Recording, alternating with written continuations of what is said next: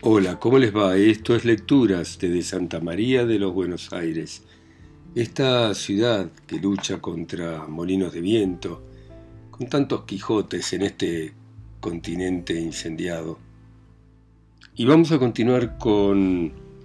el capítulo 27 de Don Quijote de la Mancha, la historia de Cardenio. Y continúa de esta manera. La palabra que don Fernando os dio de hablar a vuestro padre para que hablase al mío, la ha cumplido más en su gusto que en vuestro provecho. Sabed, Señor, que él me ha pedido por esposa y mi padre, llevado de la ventaja que él piensa que don Fernando os hace, ha venido en lo que quiere, con tantas veras, que de aquí a dos días se ha de hacer el desposorio tan secreto y tan a solas que solo han de ser testigos los cielos y alguna gente de la casa cual yo quedo imaginaldo, si os cumple venir, veldo, y si os quiero bien o no, el suceso de este negocio os lo dará a entender. A Dios plega que ésta llegue a vuestras manos antes que la mía se vea en condición de juntarse con la de quien tan mal sabe guardar la fe que promete. Estas, en suma, fueron las razones que la carta contenía y las que me hicieron poner luego en camino, sin esperar otra respuesta ni otros dineros, que bien claro conocí entonces que no la compra de caballos, sino la de su gusto, había movido a don Fernando a enviarme a su hermano. El enojo que contra don Fernando concebí, junto con el temor de perder la prenda que con tantos años de servicio y deseos tenía granjeada, me pusieron alas, pues, casi como un vuelo, otro día me puse en mi lugar al punto y hora que convenía para ir a hablar a Lucinda, Entré secreto y dejé una mula en que venía en casa del buen hombre que me había llevado la carta, y quiso la suerte que entonces la tuviese tan buena, que hallé a Lucinda puesta a la reja testigo de nuestros amores. Conocióme Lucinda luego, y conocíla yo, mas no cómo debía ella conocerme y yo conocerla. Pero, ¿quién hay en el mundo que se pueda alabar que ha penetrado y sabido el confuso pensamiento y condición mudable de una mujer? Ninguno, por cierto, digo, pues, que así como Lucinda me vio, me dijo, Cardenio, de boda estoy vestida, ya me están aguardando en la sala don Fernando el traidor y mi padre el codicioso, con otros testigos, que antes lo serán de mi muerte que de mi desposorio. No te turbes, amigo, sino procura hallarte presente a este sacrificio, el cual si no pudiera ser estorbado de mis razones, una daga llevo escondida que podrá estorbar más determinadas fuerzas, dando fin a mi vida y principio a que conozca la voluntad que te he tenido y tengo. Yo le respondí turbado y aprisa, temeroso no me faltase lugar para responderla. Hagan, Señora, tus obras verdaderas, tus palabras, que si tú llevas daga para acreditarte, aquí llevo yo espada para defenderte con ella o para matarme, si la suerte no fuere contraria. No creo que pudo oír todas estas razones porque sentí que la llamaban a priesa porque el desposado aguardaba. Cerróse con esto la noche de mi tristeza, púsoseme el sol de mi alegría, quedé sin luz en los ojos y sin discurso en el entendimiento. No acertaba a entrar en su casa ni podía moverme a parte alguna, pero considerado cuánto importaba mi presencia para lo que pudiera suceder en aquel caso, me animé lo que más pude y entré en su casa y como ya sabía muy bien todas sus entradas y salidas, y más con el alboroto que de secreto en ella andaba, nadie me echó de ver, así que sin ser visto tuve lugar de ponerme en el hueco que hacía una ventana de la misma sala que con las puntas y remates de dos tapices se cubría, por entre las cuales podía yo ver, sin ser visto, cuánto sucedía en la sala. ¿Quién pudiera decir ahora los sobresaltos que me dio el corazón mientras allí estuve? Los pensamientos que me ocurrieron, las consideraciones que hice, que fueron tantas y tales, que ni se pueden decir ni aún es bien que se digan. Basta que sepáis que el desposado entró en la sala sin otro adorno que los mismos vestidos ordinarios que solía. Traía por padrino a un primo hermano de Lucinda y en toda la sala no había persona de fuera, sino los criados de casa. De allí a un poco salió de una recámara Lucinda acompañada de su madre y de dos doncellas suyas, tan bien aderezada y compuesta como su calidad y hermosura merecían, y como quien era la perfección de la gala y bizarría cortesana. No me dio lugar mi suspensión ni arrobato para que mirase y notase en particular lo que traía vestido. Solo pude advertir los colores que eran encarnado y blanco, y en las vislumbres que las piedras y joyas del tocado y de todo el vestido hacían,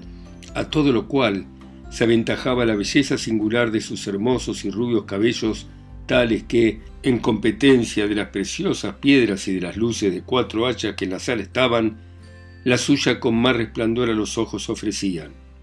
Oh memoria enemiga inmortal de mi descanso, ¿de qué sirve representarme ahora la incomparable belleza de aquella dorada enemiga mía? ¿No será mejor, cruel memoria, que me acuerdes y representes lo que entonces hizo para que, movido de tan manifiesto agravio, procure, ya que no la venganza, a lo menos perder la vida? No os canséis, señora, de oír estas digresiones que hago, que no es mi pena de aquellas que puedan y deban contarse sucintamente y de paso, pues cada circunstancia suya me parece a mí que es digna de un largo discurso. A esto le respondió el cura, que no sólo no se cansaban de oírle, sino que les daba mucho gusto las menudencias que contaba por ser tales, que merecían no pasarse en silencio y la misma atención que lo principal del cuento. Digo, pues, prosiguió Cardenio, que estando todos en la sala entró el cura de la parroquia y tomando a los dos por la mano para hacer lo que en tal acto se requiere, al decir, ¿Queréis, señora Lucinda, al señor don Fernando que está presente, por vuestro legítimo esposo como lo manda la Santa Madre Iglesia? Yo saqué toda la cabeza y el cuello de entre los trapices y con atentísimos oídos y alma turbada me puse a escuchar lo que Lucinda respondía, esperando de su respuesta la sentencia de mi muerte o la confirmación de mi vida. ¿O quién se atreviera a salir entonces diciendo a voces, ah, Lucinda, Lucinda, mira lo que haces, considera lo que debes, mira que eres mía y que no puedes ser de otro, advierte que el decir tú sí y el acabarse la vida de ser todo a un punto. Ah, traidor don Fernando, robador de mi gloria, muerte de mi vida, ¿qué quieres? ¿Qué pretendes? Considera que no puedes cristianamente llegar al fin de tus deseos porque Lucinda es mi esposa y yo soy su marido. Ah, loco de mí. Ahora que estoy ausente y lejos del peligro, digo que me había de hacer lo que no hice. Ahora que dejé robar mi cara prenda, maldigo al robador, de quien pudiera vengarme si tuviera corazón para ello, como le tengo para quejarme. En fin, pues fui entonces cobarde y necio, no mucho que muera ahora corrido, arrepentido y loco. Estaba esperando el cura la respuesta de Lucinda, que se detuvo un buen espacio en darla, y cuando yo pensé que sacaba la daga para acreditarse o desataba la lengua para decir alguna verdad o desengaño que en mi provecho redundase, oigo que dijo con voz desmayada y flaca, sí, quiero. Y lo mismo dijo don Fernando, y dándole el anillo quedaron en disoluble nudo ligados. Llegó el desposado a abrazar a su esposa y ella, poniéndose la mano sobre el corazón, cayó desmayada en los brazos de su madre. Resta ahora decir, cuál quedé yo viendo en el sí que había oído burladas mis esperanzas, falsas las palabras y promesas de Lucinda, imposibilitado de cobrar en algún tiempo el bien que en aquel instante había perdido. Quedé falto de consejo, desamparado, a mi parecer, de todo el cielo, hecho enemigo de la tierra que me sustentaba, negándome el aire aliento para mis suspiros y el agua humor para mis ojos, solo el fuego se acrecentó de manera que todo ardía de rabia y de celos. Alborotáronse todos con el desmayo de Lucinda y desabrochándole su madre el pecho para que le diese el aire, se descubrió en él un papel cerrado que don Fernando tomó luego y se lo puso a leer a la luz de una de las hachas. Y en acabando de leerle, se sentó en una silla y se puso la mano en la mejilla, con muestras de hombre muy pensativo, sin acudir a los remedios que a su esposa se hacían para que del desmayo volviese. Yo, viendo alborotada toda la gente de la casa, me aventuré a salir, ora fuese visto o no, con determinación que, si me viesen, de hacer un desatino total, que todo el mundo viniera a entender la justa indignación de mi pecho en el castigo del falso don Fernando y aún en el mudable de la desmayada traidora. Pero mi suerte, que para mayores males, si es posible que los haya, me debe tener guardado, ordenó que en aquel punto me sobrase el entendimiento, que después acá me ha faltado, y así, sin querer tomar venganza de mis mayores enemigos, que por estar tan sin pensamiento mío fuera fácil tomarla, quise tomarla de mí mismo y ejecutar en mí la pena que ellos merecían, y aun quizá con más rigor del que con ellos se usara, si entonces les diera muerte, pues la que se recibe repentina y presto acaba la pena, mas la que se dilata con tormentos siempre mata sin acabar la vida. En fin, yo salí de aquella casa y vine a la de aquel donde había dejado la mula, hice que me la ensillase sin despedirme de él su bien ella, y salí de la ciudad, sin osar, como otro Lot, volver el rostro a mirarla, y cuando me vi en el campo solo y en la oscuridad de la noche me encubría su silencio, convidaba a quejarme, sin respeto miedo de ser escuchado ni conocido, solté la voz y desaté la lengua en tantas maldiciones de Lucinde, de don Fernando, como si con ella satisficiera el agravio que me habían hecho. Dile títulos de cruel, de ingrata, de falsa y desagradecida, pero sobre todo de codiciosa, pues la riqueza de mi enemigo le había cerrado los ojos de la voluntad para quitármela a mí y entregarla a aquel con quien más liberal y franca la fortuna se había mostrado.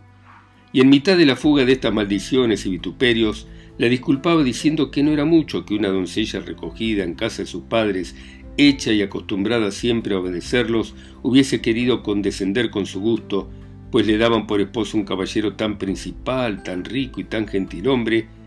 que a no querer recibirle se podía pensar o que no tenía juicio o que en otra parte tenía la voluntad, cosa que redundaba tan en perjuicio de su buena opinión y fama.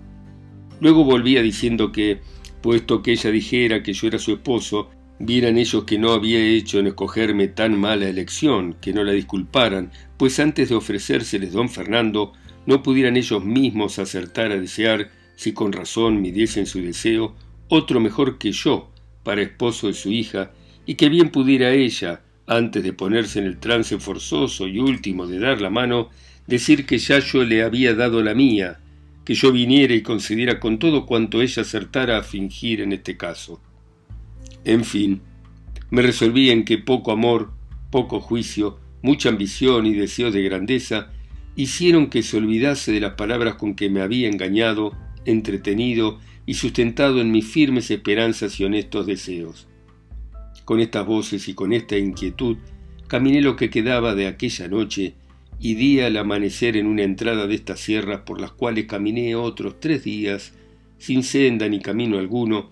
hasta que vine a parar unos prados, que no sé a qué mano de estas montañas caen, y allí pregunté a unos ganaderos que hacia dónde era lo más áspero de estas sierras. Dijéronme que hacia esta parte. Luego me encaminé a ella con intención de acabar aquí la vida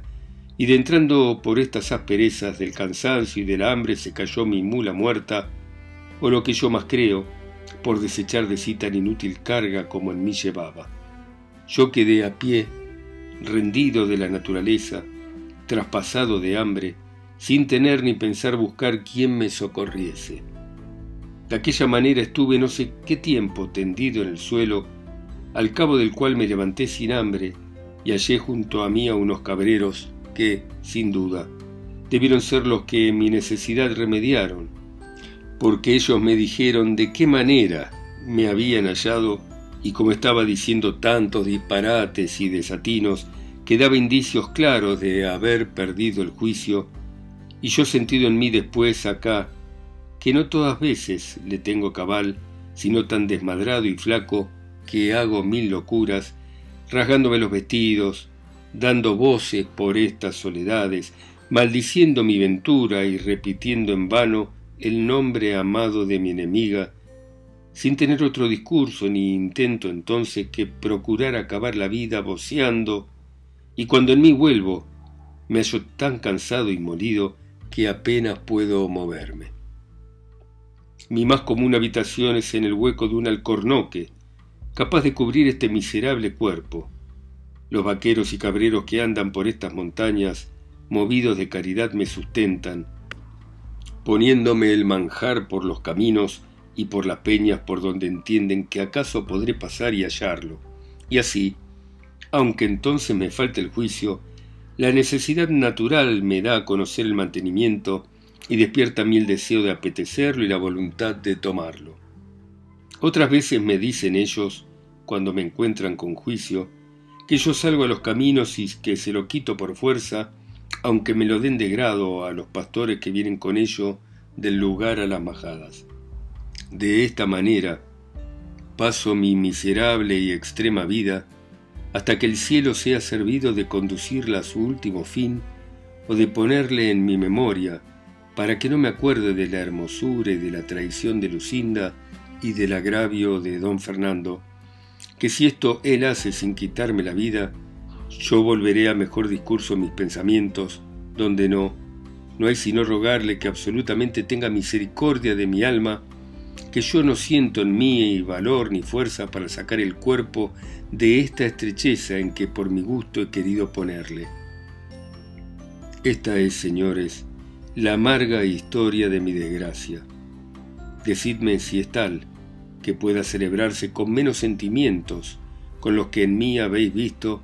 y no os canséis en persuadirme ni aconsejarme lo que la razón os dijere que puede ser bueno para mi remedio,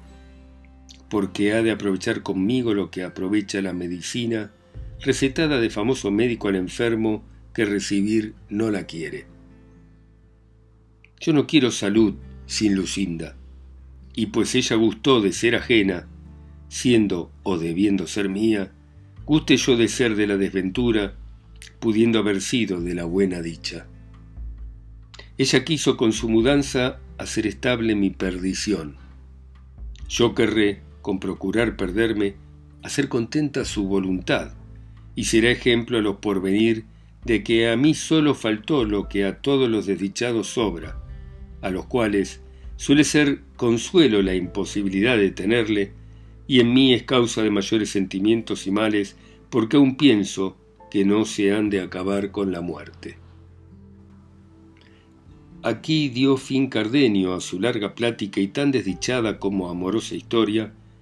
y al tiempo que el cura se prevenía para decirle algunas razones de consuelo, le suspendió una voz que llegó a sus oídos, que en lastimados acentos oyeron que decía lo que se dirá en la cuarta parte de esta narración, que en este punto dio fin a la tercera, el sabio y atentado historiador Side Amete Benengeli. Bueno, muy bien. Hemos terminado esta tercera parte del Quijote, el capítulo 27. Y seguiremos mañana a las 10 en punto, hora argentina, como siempre. Ustedes en sus países, ciudades, continentes, islas o pueblos, escuchando mi voz. O la voz de Miguel de Cervantes y su Quijote, caballero de la triste figura, desde acá tan lejos, Santa María de los Buenos Aires. Chao, hasta mañana.